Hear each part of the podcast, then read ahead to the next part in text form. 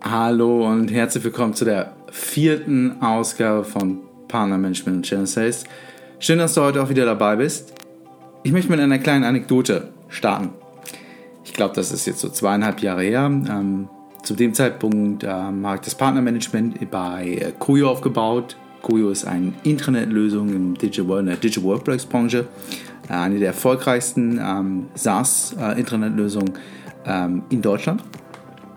Und ähm, ich komme zunächst einfach zu einem Partner und ähm, spreche mit ihm darüber, wie wir diese Partnerschaft weiter aufbauen können. Und ähm, der fängt einfach nur an, den Kopf zu schütteln und sagt, weißt du was, Leonard, das, das sind alles vernünftige Ansätze, aber ihr müsst das so machen wie Staffbase. Staffbase ist der Wettbewerber von Koyo im deutschsprachigen Raum gewesen. Und deswegen ist es für mich heute eine ganz besondere Freude, mit Christian Geller zu sprechen. Christian hat genau in der gleichen Position als Head of Partner Management bei Staffbase den Channel aufgebaut. Und heute stecken Christian und ich mal die Köpfe zusammen. Und Christian wird uns erzählen, wie man von 0 auf 100 ein Partnerprogramm in einem jungen SaaS-Unternehmen etabliert. Ich freue mich darauf, dass er heute bei uns ist. Auf geht's!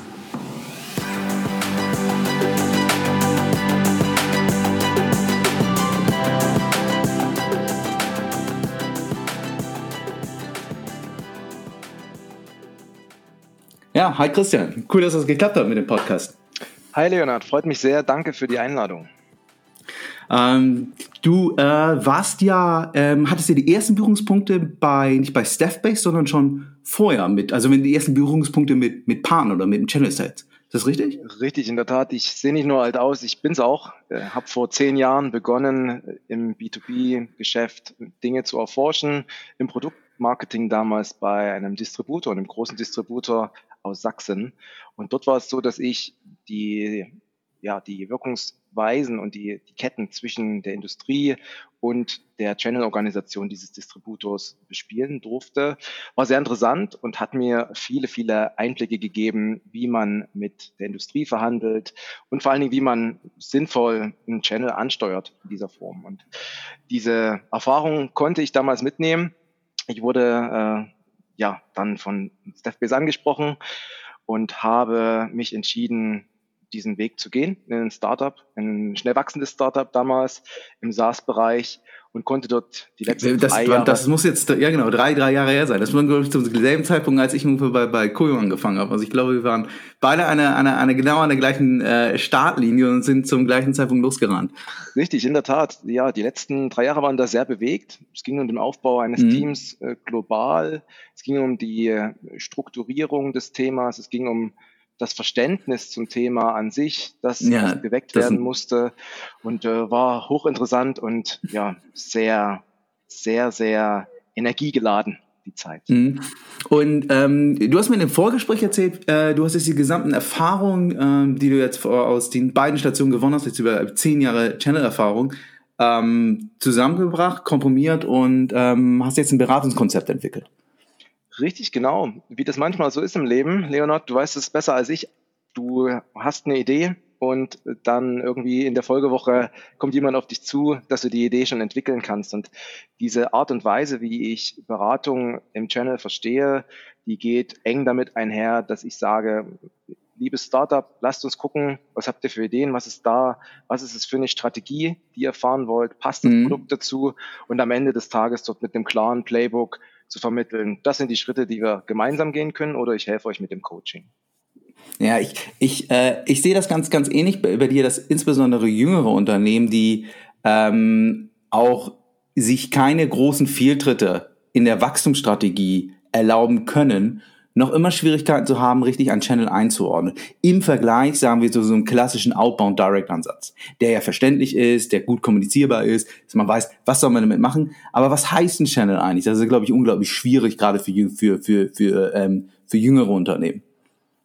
Ganz genau. Du musst wissen, wer du bist. Du musst wissen, passt das, was ich tue, zu einem Partneransatz. Du musst wissen, biete ich Schnittstellen, dass der Partner sich in irgendeiner Form da andocken kann mhm. und das machen kann, was er gut kann. Partner sind Spezialisten für bestimmte Dinge und möchten ja. da was beitragen. Mhm. Lass uns noch mal durchspielen. Also ähm, äh, Christian, wir gründen jetzt ein SaaS-Unternehmen und äh, jetzt sitzen wir beide, beide, ähm, naja, es ist jetzt so die Corona-Zeit, äh, sagen wir, okay, wir sitzen beide im, im Comfy weit voneinander entfernt und jetzt versuchen wir mal so ein bisschen die Parameter festzuhalten und zu sagen, okay, lohnt sich in unserem SaaS-Unternehmen mhm. überhaupt ein, überhaupt ein, ähm, ein Channel-Ansatz? Mhm. Äh, auf was müssen wir denn achten? Ja, die erste Überlegung, die man sich machen kann, ist die Frage, bietet mein Produkt alles, was meine Kunden wollen?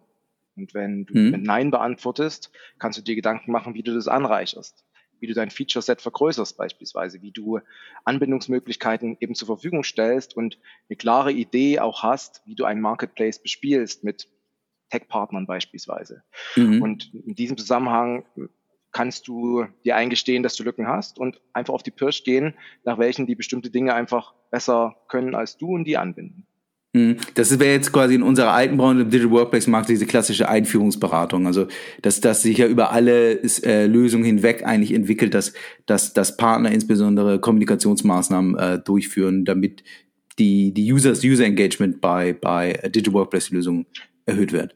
Das ist tatsächlich eine zweite Ausprägung. Was ich meine, ist ein typischer Tech-Partner, der ah, okay. und äh, ja einen eigenen Service hat im weitesten Sinne. Ne, du hast ein SaaS-Unternehmen, heißt, du bist wahrscheinlich relativ offen, was Anbindungen an andere Systeme angeht. Mhm. Dann gehst du los und sagst, ähm, dort haben wir eine offene Flanke, dort fehlt uns ein Feature im Produkt.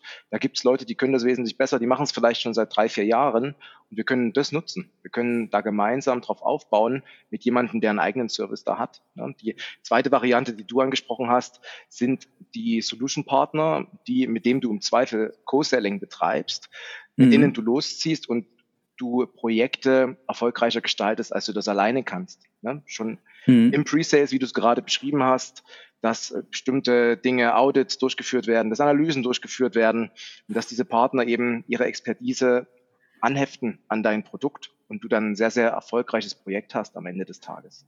Ja, das, das ist ja es ist schwierig. Es ist ja schwierig als, als äh, Hersteller, sich die Positionsbegrenzung im Audit durchzuführen oder eine, eine Analyse und zu sagen, wie, wie ähm, das Lösungsszenario eignet sich eigentlich besser für sich, mhm. weil man natürlich immer die, die, die, den, den, ähm, ja, den Stempel eigentlich vom Hersteller auf der Stirn hat. Dafür ist, glaube ich, ganz gut auf Partner zu setzen. Ja, bin ich In komplett Tat, bei dir. Die helfen natürlich ja. dort zu vermitteln, die helfen, einen Blick auf vielleicht drei, vier, fünf Lösungen zu haben. Und es gibt einfach Märkte, die adressierst du nicht ohne Partner. Beispielsweise mhm. UK, das ist Partnerland schlicht und ergreifend. Ja. Wenn du dort einen großen Account öffnen möchtest, dann brauchst du Partner im Feld und musst auch dementsprechend verstehen, wie du Partner dort ansteuerst. Hm. Ja, ja glaube ich, gerade wenn man, wenn man, wenn man ein noch unbekannt auf dem Markt ist, hm. ähm, man hat keine starke Positionierung, dann braucht man sehr gute Fürsprecher am Markt, ja, und das, das, äh, das sind Partner. Ähm, genau, also ist, du siehst quasi die, äh, die Entscheidung, ob man sich für ein Partnerprogramm entscheidet, eher aus einer Produktsicht ähm, oder wenn man so die gesamte Value Chain betrachtet, gibt es da eine Lücke. Und das so, könnten sowohl technische Lücken sein, als auch dann eben ähm, Ansätze, wo es quasi um eher Beratungsleistungen geht, äh, die mhm. dann, die dann der Hersteller nicht, nicht lösen kann.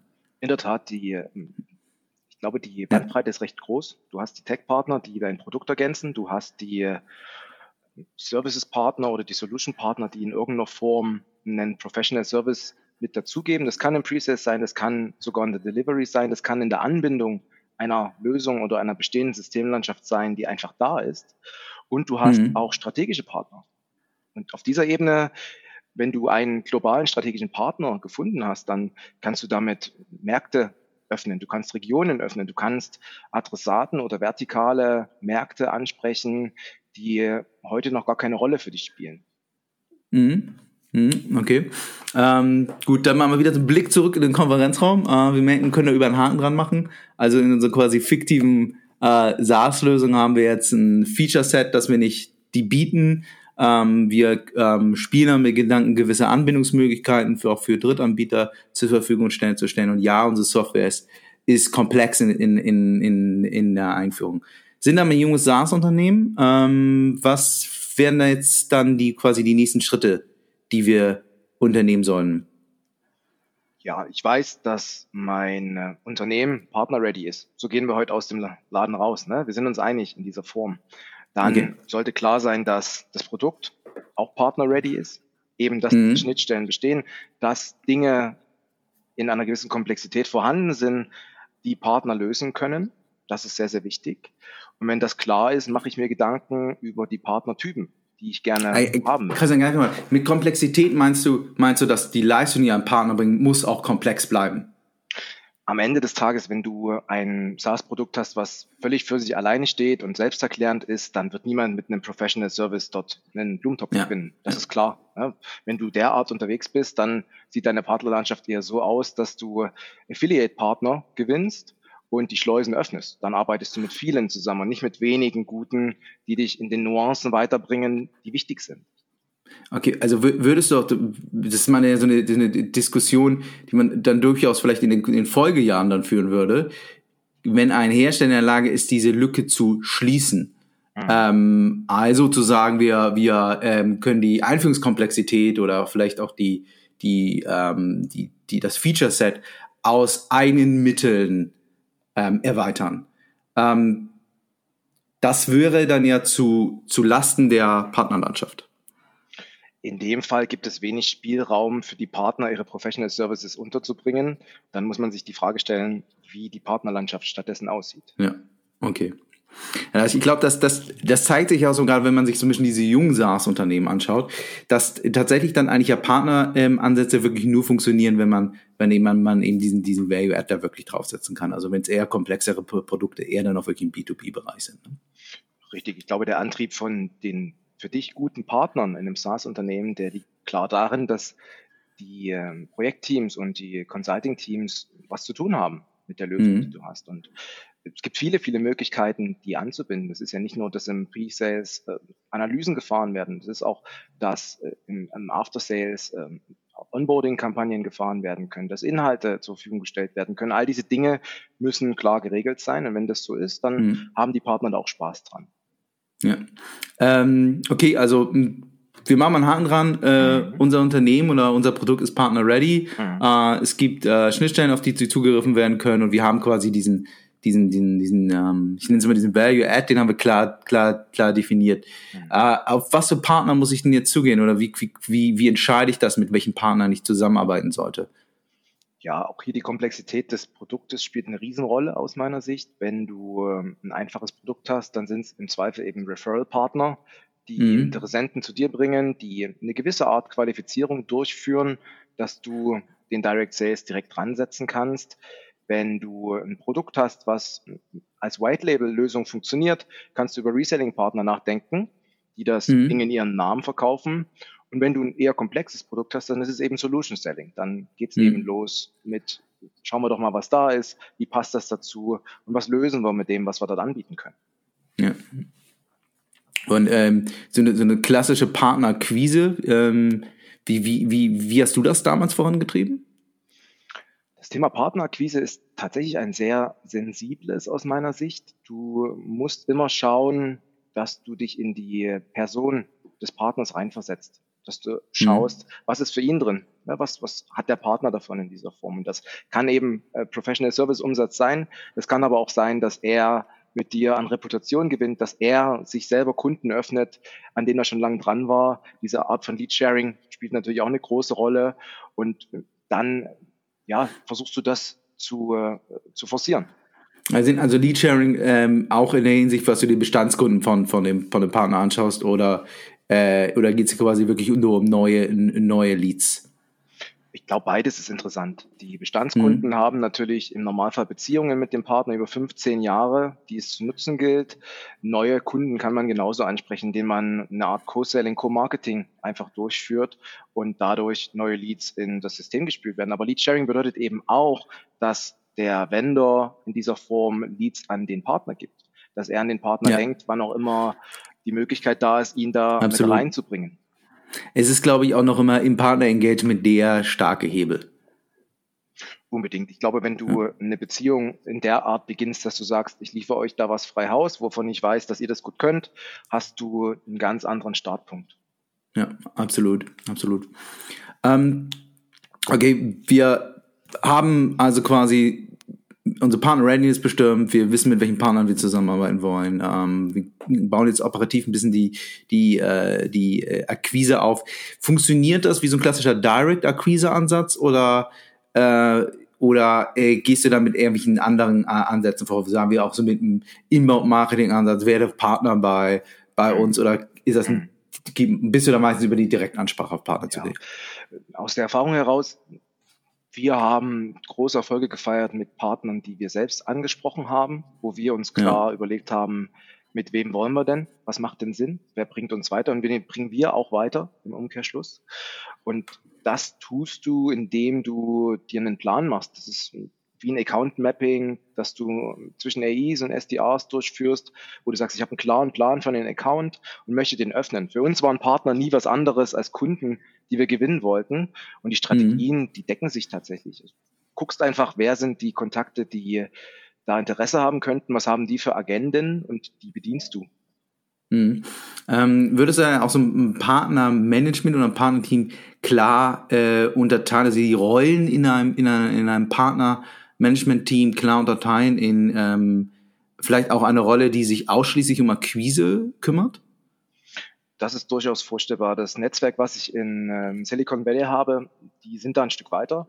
Die haben mhm. klare Strukturen in Richtung, es gibt Partner Development Manager, die ja. eben wie Business Development Manager nach außen gehen und diesen ersten Kontakt herstellen und Interesse einfach erzeugen bei den Partnern. Ja. Dann erfolgt die Übergabe an die Partnermanager. Vom, vom Typ aus sind das eher Junior-Positionen oder ähm, also wie man zum Beispiel ähm, Direct Sales in dieser Aufteilung Sales Development Representative Account Executive sieht, wo die SDA-Position quasi die Vorstufe ist, um dann mal häufig ins Account Executive Team zu kommen? Ja, so ist es zu verstehen. So ist es ja, zu verstehen. Okay. Und, we und welche Rollen und welche Rollen siehst du da noch? Wenn du äh, mit dem Partnermanager dann alles soweit in die richtige Richtung bringst, kommt das Partner Enablement aus meiner Sicht ins Spiel. Mhm. Das Partner Enablement hat die Kernrolle, dass es dafür Sorge trägt, dass ein Partner auf eine gewisse Geschwindigkeit kommt direkt. Ne? Und da ja. spielen viele Dinge rein. Da spielt ein klares Verständnis rein. Was wollen wir denn gemeinsam erreichen? Da spielt ein Schulungsthema mit rein. Wie machen wir es selber? Wie könnt ihr es machen? Wie könnt ihr euch andocken? All diese Themen. Mhm. Ja, ähm, was ich immer so wie auch von, von ähm, anderen Professionals im Partnermanagement höre, dass, dass wirklich der, die große Schwierigkeit im Partnerengagement liegt. Äh, wie hast du das in den, in den letzten Jahren ähm, wahrgenommen? Ähm, sind Partner, haben Partner auch immer diesen, also ich habe es teilweise auch so im negativen Sinne so manchmal wahrgenommen, äh, Partnerschaft finden wir super, lass uns loslegen, aber die Bereitschaft dann auch von dem Partner ins Engagement zu investieren, ähm, war dann manchmal auch sehr begrenzt. Ähm, wie, wie kann ich denn diesen Konflikt, äh, kann ich diesen Konflikt denn, denn lösen? Ich habe zum Beispiel sehr viel dann auch versucht, auch, über mit, mit, mit gutem Content vor, voranzugehen oder mit, mhm. mit so einem zwei Tage Onboarding-Workshop. Mhm. Äh, wie habt ihr das denn dann äh, damals ge, äh, gelöst? Hm, das Problemchen löst du ja anders. Ich denke, die Qualifizierung mhm. ist dann nicht ganz so gut. Wenn du so weit eintauchst in eine Partnerschaft und du dann merkst, dass die gar nicht so richtig Lust haben, sind, denke ich, ein, zwei Schritte vorher schon in die falsche Richtung gegangen.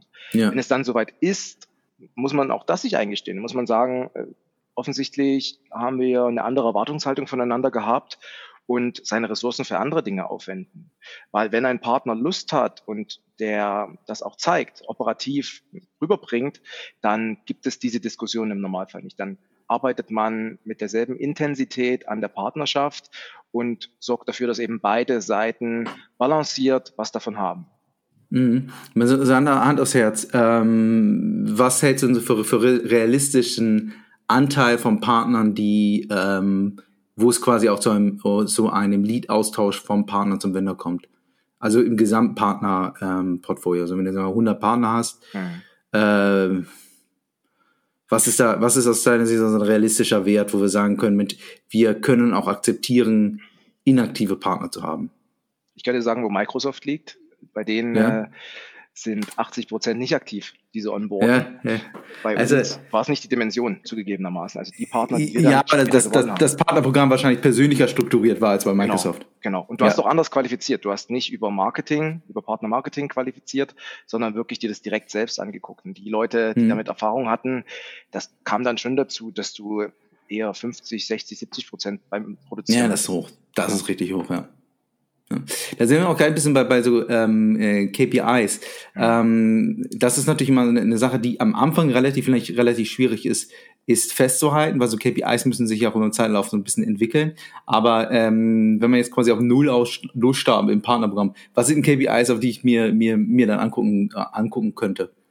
Wenn du beginnst, kannst du schauen, äh, wie viele Partner hast du wirklich qualifiziert ne, die in Frage ja. kommen für deine Partnerschaft und wie viele davon sind bis zu einem, ja, einer North Star Metric durchgelaufen. Und das könnte zum Beispiel sein, dass du mit dem was, Entschuldigung, das, das North Star Metric, also irgendwas, was du als dein Nordstern betrachtest in dem, was du tust. Ah, okay. Ne?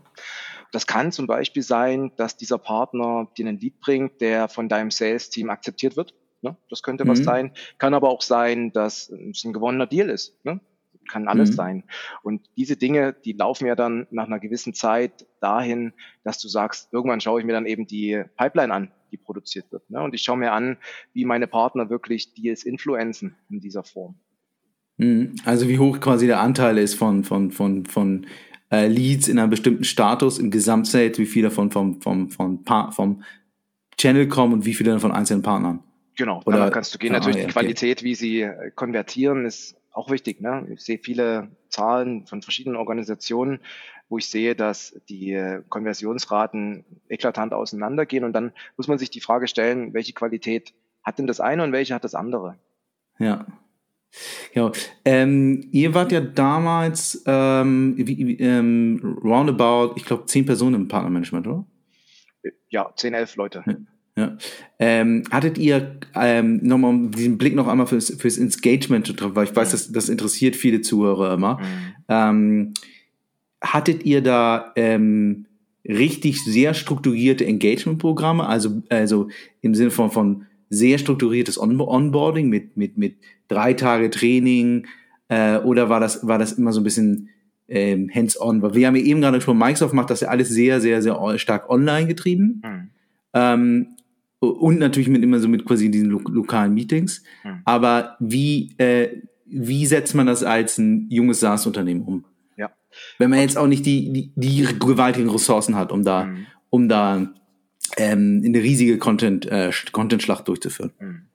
Automatisierung sollte immer eine Rolle spielen und viele Dinge, die du hast als SaaS-Unternehmen, die aus dem Support-Bereich kommen, können Partner mhm. natürlich nutzen. Das kann denen helfen, okay. das zu verstehen und Anbindungen ans System nachzuvollziehen. Diese Dinge sind ja da. Wo wir dann personell aufgerüstet haben, war ein Partner Enablement tatsächlich. Und das lief in die Richtung, dass wir dann Sessions hatten. Die gingen jetzt keine drei Tage, eher anderthalb oder einen Tag. Mhm. Und dann mhm. war es so, dass du dort als Ergebnis ganz klar raushaben wolltest, was sind denn jetzt äh, unsere gemeinsamen Ziele? Wo wollen wir denn hin? Ne, so eine Art Okay, also Journey. das waren keine, wie benutze ich die Software, sondern so, sondern eher, ähm, sondern eher, ähm, ich, ich nenne es mal so taktische äh, äh Alignment-Meetings. Äh, genau. Das Thema, wie benutze ich die Software, ist aus meiner Sicht äh, besser im Customer Success aufgehoben, weil die Leute ja die Projekte ja, ausliefern, zur Verfügung stellen dem Kunde mhm. und die haben die größte Produktkenntnis, heißt, dann sollte man lieber die beiden Leute zusammenbringen. Ja, okay, okay. Wer ist immer diesen, diesen Thema von, äh, ich habe das äh, teilweise manchmal so bei Partnern von auch, ich glaube auch bei, bei gleichen Partnern, die, die wir hatten, ähm, dass kein Verständnis für das Business rund um die Software ist. Also man hat die Software gesehen, man sagt, okay, ja, da müsste ich mich ein bisschen reindenken, aber da, da hätten wir jemanden im Team, der kann das machen. Also wir haben zu, einen super, einen super Sales-Zugang. Wir haben genau die, reden genau mit den, den Ansprechpartnern im, in Unternehmen, die ähm, auf so eine, auf so eine, für die so eine Software interessant ist. Ähm, gleichzeitig war die, der Umfang von der Einführung von einer Digital Workplace äh, vielen Unternehmen nicht so griffig. Ähm, wie, wie habt ihr das damals gewusst? Also bei uns war das, also ich habe das äh, immer als einen, einen, großen, als großen Painpoint wahrgenommen. Haben die Partner das nicht verstanden oder die Unternehmen? Nee, nee, die, die Partner. Die Partner. Ausgewählte Partner, einige. Ja, auch wieder, die Auswahl ist dann wahrscheinlich nicht ganz die richtige.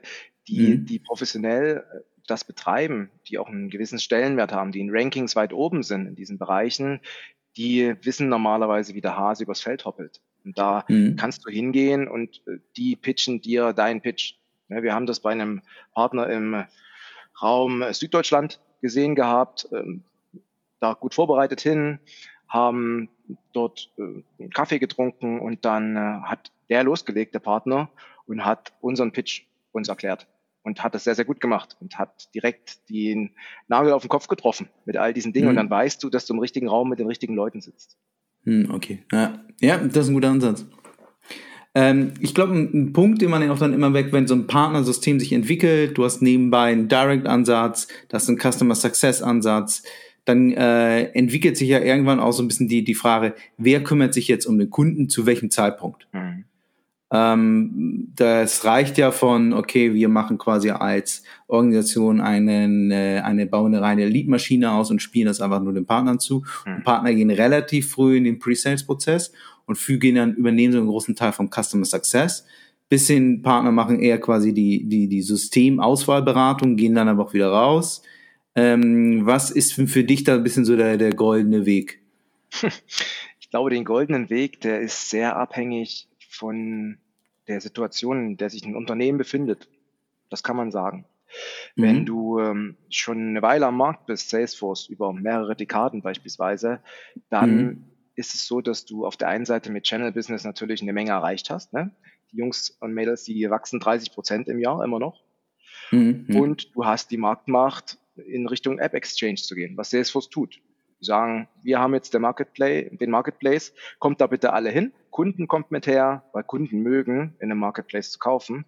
Und Partner kommt bitte auch mit her. Und ihr werdet hier den Stück vom Kuchen abkriegen. Ne, das wird ganz interessant für euch. Mhm. Dann gibt es den Ansatz, dass der Partner in irgendeiner Form eine Hoheit hat, dass große Beratungshäuser, T-Systems, ähm, Accenture oder Cognizant beispielsweise, dass die sagen, wir wollen das Geschäft gerne in der Hand halten, heißt, das wird über uns abgewickelt. Ist charmant für den Kunde, weil der alles aus einer Hand bekommt und ist natürlich auch charmant für den Partner, weil der einfach den Zugriff auf viele Dinge hat und der Partner im Normalfall auch den Account besser versteht und tiefer durchdringt als ein Anbieter. Mhm, ja. Und dann gibt's den Mix, den du angesprochen hattest, wo der Anbieter, der SaaS-Anbieter die Lizenzen zur Verfügung stellt und die abrechnet und der Partner für Professional Services da ist und dort einfach die Lücken schließt, die da sind. Ja, ja, das macht durchaus Sinn. Also wichtig, sich einfach erstmal anzuschauen, ähm, wie ist quasi so meine Value aufgesetzt und mit welchen Partnern arbeite ich zusammen. Und beim Marketplace, klar, ganz anderer Ansatz. Dann bei den ähm, großen Be Beratern, die relativ viel übernehmen können, ähm, führen wir wieder einen anderen Ansatz durch und dann eben die verschiedenen ähm, ähm, Mixformen. Äh, Christian, äh, wenn du jetzt quasi mal so jemand Neues im Team hättest, ne, äh, der sagt, äh, wie kann ich irgendwie besserer Partnermanager werden? Was wären so die, die, die, ich meine, so die, die griffigen, griffigen Tipps, die du, die du der Person oder vielleicht auch unseren, unseren Zuhörern dann irgendwie auf, dem, mhm. auf die Reise äh, mitgeben könntest? Mhm. Ein Ding, was mir direkt in den Kopf kommt, ist das Thema Relevanz bei der Akquise. Ja, was ja, schon gesagt haben. Bist ja, eben, bist ja eben schon mal kurz drauf reingegangen. Genau, die, ähm, die Leute, die du ansprichst, ähm, ich habe immer so ein, so ein Bild im Kopf, das Katzenfutter muss der Katze schmecken und nicht dem Herrchen. Und das, ja, das stimmt. die Leute verinnerlichen, dass am Ende des Tages dein Ansprechpartner eigene Herausforderungen hat und die bedienst du. Du bedienst nicht deine oder die deiner Firma in dieser Situation, sondern die Herausforderungen des Partners. Und was mhm. sich immer angeboten hat, auch bei dem Akquise-Thema, ist, dass du eine, ja, eine Beziehung aufbaust zu anderen Partnern, zu anderen Kontakten in dieser Hierarchieebene, weil du dann sehr schnell einen Zugang kriegst und ein erstes Gespräch beispielsweise über LinkedIn starten kannst. Ne, wenn du dort schon mhm. irgendwie die 20 Top-Agenturen mit 20 Top-Entscheidern in deiner, in deinem Netzwerk hast, dann ist es einfach ja, für dich, auch für 21 zu ja. begrüßen. Das ist einfach so. Ja. Mhm. Wenn man zur, zur Akquise, also meinst du mit die Akquise eher personenbezogen oder auch die Inhalte, die du in die Akquise lief, lieferst? Ähm, ähm, ich spiele gerade so ein bisschen auf diesen, diesen Punkt hinaus, was man, was sollte man denn eher pitchen? Pitcht man, pitcht man eher das, das Produkt oder, oder eher das Business, das sich auf das Produkt bezieht? Also quasi mhm. der Marketplace-Ansatz jetzt bei eher Integrationspartner, bei Solutions-Partnern eher dann der, der, der, der Service äh, als Value-Add. Ja, wieder stark ähm, abhängig vom Produkt an sich, Leonard. Was ich ja. sehe, ist, dass äh, die äh, Pitches, die in Richtung Professional Services gehen und wo du vielleicht mit ein paar Zahlen arbeitest. Ne? Du kannst äh, Faktor X machen zu dem, was wir an Umsatz mit der Lösung machen. Ne? Solche Dinge.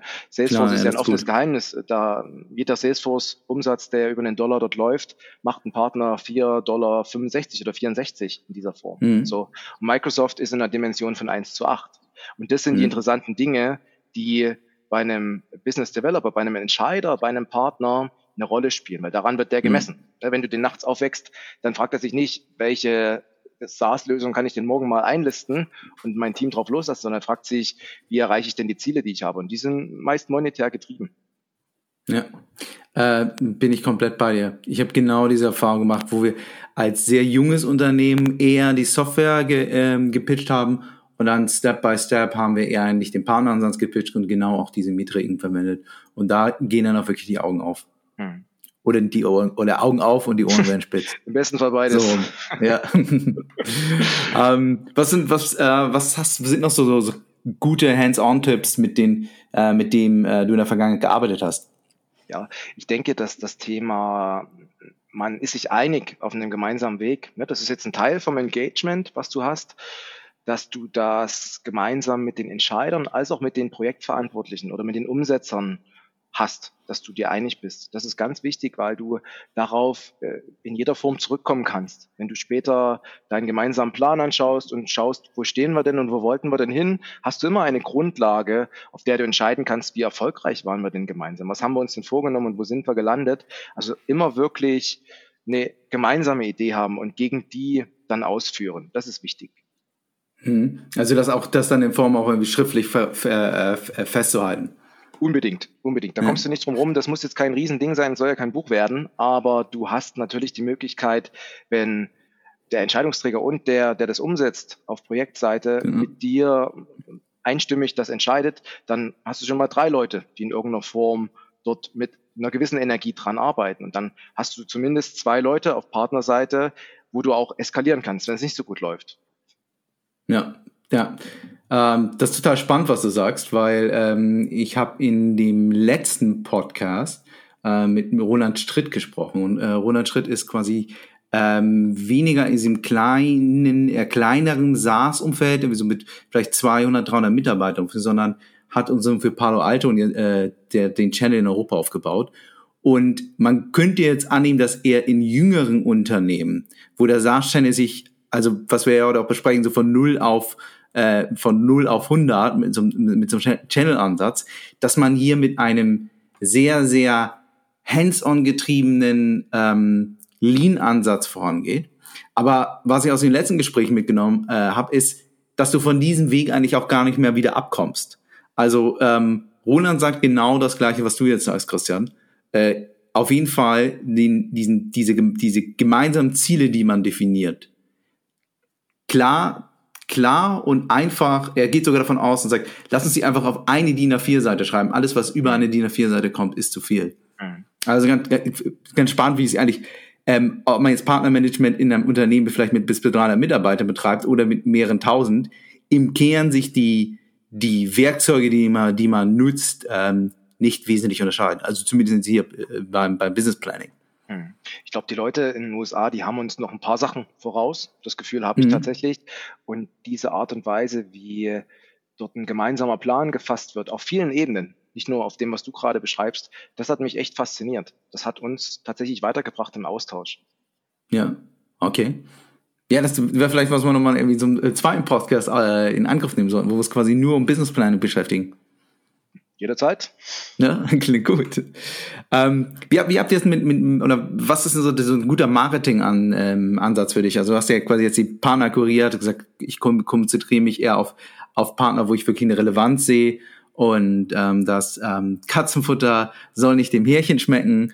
Äh, und äh, dann äh, haben wir nochmal quasi jetzt über den Engagement-Ansatz gesprochen, aber äh, wenn es jetzt quasi um, um Demand Generation geht, ähm, Hast du da, hast du da ein Tool im, im Werkzeugkasten und sagst, das, das funktioniert? Ja. Funktioniert oder funktioniert, äh, hast du gute Erfahrungen gemacht? Hm. Für mich ist das ganz klar Webinare. Dort hast du die Möglichkeit, dass die Partner recht autark etwas planen können. Du kannst verschiedene Strömungen zusammenbringen, also nicht nur dich als Vendor und einen Partner, sondern vielleicht auch noch einen Kunde mit reinpacken. Das ist mhm. immer ganz interessant. Und der Partner, wenn der das in die Hand nimmt, hat er natürlich die Leads, die er dann bei dir submittet, ne, die ja. das Channel Team. Und das ist äh, sehr, sehr interessant, weil du dann eine ganz große Anzahl an äh, Prospects hast, die der Partner mit dir über die nächsten Wochen und vielleicht auch Monate entwickeln kann. Und das äh, sorgt für eine große Zufriedenheit, erstens bei dir im Team, ne? das Team hat was davon und der Partner selbst auch sieht, dass du der richtige ja, Vendor bist, mit dem er dann bestimmte Dinge generieren kann aus dem Nichts. Ne? Mhm. Ne? Man schmeißt nur was zusammen und irgendwie ist das Ergebnis größer als die drei Einzelteile. Ja, ja. Meinst du das Webinare, die dann quasi, wo du das Grundgerüst herstellst, also quasi so wie so Marketing out of the box Ansatz und der Partner nimmt das einfach und und und, und ähm, äh, äh, kloppt das dann einfach über seine seine Bestandskundenliste rüber oder wirklich gemeinsame Webinare, wo wo du als Vendor drin bist und zusätzlich ist eben ähm, der Partner vielleicht sogar noch ein Kunde dabei. Ja, ich denke, letzteres ist das Charmanteste, um ja, das um so, zu generieren. Du kannst natürlich hingehen und sagen, ich habe ein Partner-Marketing bei mir im Team, selbst also ein Partnerteam oder im Marketing. Ne? Das geht beides, mhm. ist beides möglich. Und dort äh, stellt man bestimmte Baukästen, so eine Art Collateral, ne? Marketing Collateral zur Verfügung ja. und Sales Collateral, was dann genutzt werden kann, kann ein Partner Stack beispielsweise hochgeladen werden und der Partner kann direkt darauf zugreifen. Und dann hat er eben einen Baukasten mit diesen Webinaren. Ich bin ein großer Freund davon, solche Sachen outzusourcen und auch da wieder zu sehen, welche Partner sind denn auf der Flughöhe, die du gerne hättest. ein Webinar aufzusetzen sollte heute möglich sein für den Partner.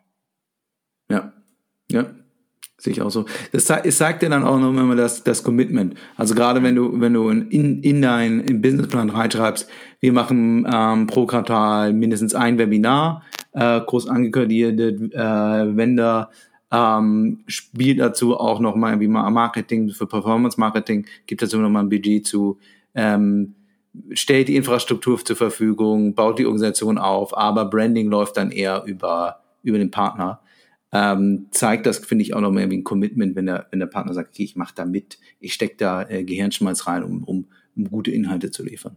Genau, ich denke, dass alle Seiten am Ende was davon haben sollten und Webinare bieten sich in Zeiten wie diesen so oder so an. Ne, wir haben jetzt mhm. gerade eine Situation, dass viele Unternehmen äh, gar keine Gäste empfangen. Das heißt gar nicht viel möglich ist face to face und dann musst du schauen, dass du eben die relevanten Inhalte, die du hast und die, die Pitches, die du treiben willst, dass du die verlagerst in so ein Feld ne, und dass du dort Leads generierst, die du sonst hättest auf Messen bekommen beispielsweise.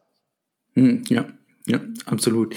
Äh, Christian, du hast jetzt ähm, quasi in, den, in der letzten Zeit schon häufig immer gesagt, in den USA wäre man, wäre man schon weiter. Ähm, wo siehst du das denn ganz besonders jetzt? Ähm, und gibt es da irgendwie ein, ein Trend in den USA, von dem du ausgehst, dass, dass dieser Trend jetzt auch sich in, in äh, Deutschland etablieren wird? Ja, die Dinge, die ich kennenlernen durfte in den letzten drei Jahren, die sind tatsächlich manchmal ein bisschen wie von einem anderen Stern, wenn man ehrlich zu sich selbst ist. Da sind Dinge mit einer hohen Klarheit einfach dabei, wo du keinerlei Zweifel hast, dass das Ding funktioniert, was du gerade siehst. Und ich sehe mhm. vor allen Dingen den Tech-Ansatz, der dort gefahren wird, als sehr, sehr wichtigen Punkt, der mit Sicherheit in Europa kommen wird. Wenn wir darüber sprechen, dass teilweise Partner-Management-Systeme dort im Einsatz sind, dass du ja, ähm, ja Lead-Management-Systeme mit Partnern fährst. All diese Dinge, die sind jetzt noch nicht so etabliert mit dem, was ich kenne aus Europa. Aber das ist der absolut nächste Schritt, den du brauchst, um das Thema sauberen Channel zu spielen, um eben die, den Spaß am Partnern hochzuhalten für alle Seiten. Ja, ich glaube, es geht aus beiden Seiten. Also Tech wird ja immer so als äh, ähm, auch gerade als das, da, da wollen wir uns nicht dran äh, draufsetzen. Das wollen wir nicht, wollen wir nicht irgendwie mit, mit, mit äh, quasi so mit mit unserem Business Handwerkszeug machen, sondern mhm. äh, auch Tech ist ja auch gewissermaßen eine Automatisierung oder ein Outsourcen. Genau. genau. Äh, ich glaube aber gleichzeitig, dass, dass, dass, dass Tools für Partner diese Partner Experience enorm verbessern können. Ähm, bin ich, habe ich genau die gleichen Erfahrungen gemacht. Absolut. Ne? Du musst schauen, ja. wie weit gehst du natürlich bei welcher Größe von Unternehmen. Ne? Du musst nicht alles automatisieren von Tag eins. Das ist völlig unrealistisch, das zu schaffen. Aber du solltest mhm. dir schon die Frage stellen, wenn dein Produkt jetzt nicht so komplex ist und du willst irgendwie 100 Partner pro Jahr neu onboarden, dann brauchst du was dafür in dieser Form. Ja, das ja. machst du dann nicht mehr mit, ich schicke jetzt mal ein Paket per E-Mail raus, da kommst du nicht weit ja. in so einer Situation. Es gibt viele, viele Dinge, die noch wesentlich tiefer gehen in diesem Bereich, dass du sagst, ein Partner kriegt eben eine Health Score, ein Partner kriegt eine Performance Score durch diese Lösungen und das ist natürlich super charmant aber es ist ja, wir sehen ja die gleichen Ansätze auch im Direct Sales. Also wenn, wenn, wenn, wenn, wenn man sich anschaut, wie diese, dieser, diese Ansätze funktionieren, wenn man schaut sich an, wie viele Activities sind da gelaufen, wie viele Calls gab es, wie viele E-Mails sind geschrieben, wie lange ist ein, ist ein Kunde in welcher, welcher, welcher Phase. Das ist ja nichts anderes als Performance-Messung, die sich nicht irgendwie nur darauf bezieht, was am Ende rauskommt, sondern was dazwischen passiert, um dann auch zu intervenieren. Und ähm, ich glaube, diese Daten brauchen wir im Partnermanagement auch. Müssen eigentlich, glaube ich, viel früher erkennen, wann, wann ein Partner in eine richtige Richtung läuft oder sich vielleicht in ein System gar nicht mal anmeldet oder dass messen können, Mensch, wieso haben wir seit, seit äh, zwei Monaten nicht mehr mit dem Partner gesprochen? Wieso meldet er sich nicht da an? Da ist doch irgendwas am Busch. Mhm. Genau, in, in, so einer Form würde dann, glaube ich, der Health Score ausschlagen und du würdest sehen, dass die Partnerbeziehung an sich nicht so gesund ist. Ne? Die Ableitung ja, kann genau. man dann schon treffen in so einer Form. Und wenn ich sehe, dass Salesforce in den nächsten vier Jahren 250.000 neue Partner dazuholen will, dann ist das natürlich eine Dimension. Ne? Die hm. wollen den Revenue vergrößern und ähm, das bedeutet, dass die eben Partner brauchen, weil deren System basiert darauf. Ne? Microsoft hat 96% Channel, Salesforce wird nicht viel anders sein. Ja, ja, und die, sie ändern ja auch ständig wieder den Channel. Gerade bei Microsoft hat sich ja die Produktlandschaft so geändert und Partnermanagement ist im Kern un unglaublich viel Kommunikation. Da macht, da macht, äh, ähm, äh, machen äh, solche Tools absolut Sinn. Hm. Ja, ähm, Christian, super, dass du dabei warst. Ich, äh, ich finde es ich find's auch gerade so spannend, weil wir wirklich ja über die, die, gleiche, die gleiche Branche und auch die gleichen ähm, Probleme sprechen. Ich, ich habe da total viel Gemeinsamkeiten gesehen, auch gleiche Schwierigkeiten, die wir in, in, in den letzten, äh, letzten äh, Jahren hatten, aber auch gleiche, äh, ähnliche Ansätze. Ähm, vielen Dank, dass du dabei warst. War super spannend. Und äh, ich glaube, im Punkto Business Planning, wie wir das auf eine andere Ebene bekommen, da sollten wir auf jeden Fall nochmal einen, einen zweiten Podcast aufnehmen. Würde mich sehr freuen, Leonard. Ja. Dann, ähm, ja, danke auch, dass du heute wieder bei dieser Folge äh, mit Christian Geller zugehört hast. Übrigens, Christian, ähm, wie kann man dich denn eigentlich jetzt erreichen? Wenn man sagt, Mensch, mit das Gespräch würde ich mit Christian mal fortsetzen. Gerne, das ist recht einfach. Äh, christiangellert.com ist die Website. Ja. Ansonsten gerne LinkedIn. Ich bin immer sehr, sehr offen dafür, äh, Dinge zu besprechen. Wir können jederzeit mal ein halbes Stündchen oder Stündchen einplanen. Habe mit vielen mhm. europäischen Startups in letzter Zeit gesprochen, die die ersten Schritte machen wollen und bin da immer sehr, sehr offen zu helfen. Hm. Ich würde dann einfach nochmal dein, dein LinkedIn-Profil quasi hier in der Podcast-Beschreibung mit, mit einfügen, dass man auch mit in Kontakt mit dir treten kann. Ähm, du bist jetzt ja äh, Berater für äh, Partner- und Channel-Ansätze. Ganz genau richtig. Genau, also wenn du dein äh, Channel auf einer anderen Ebene bekommen willst, dann ähm, schreibe Christian. Ähm, er kann dir dabei helfen. Und das war es auch schon mit der vierten Folge zu Partnermanagement und Channel Sales. Äh, ich hoffe, dir hat es gefallen. Kommentare, Feedback immer gerne direkt an mich über LinkedIn und tritt auf jeden Fall in eurer LinkedIn-Gruppe bei, wo wir Step by Step versuchen, eine kleine Best of Practice Community in Deutschland zu dem Thema zu etablieren. Sie ist zu finden unter dem sehr, sehr, sehr kreativen Namen Partner Management und Channel Sales. Und äh, ich freue mich dann darauf, wenn du das nächste Mal wieder bei diesem Podcast dabei bist. Mach's gut. Ciao, ciao.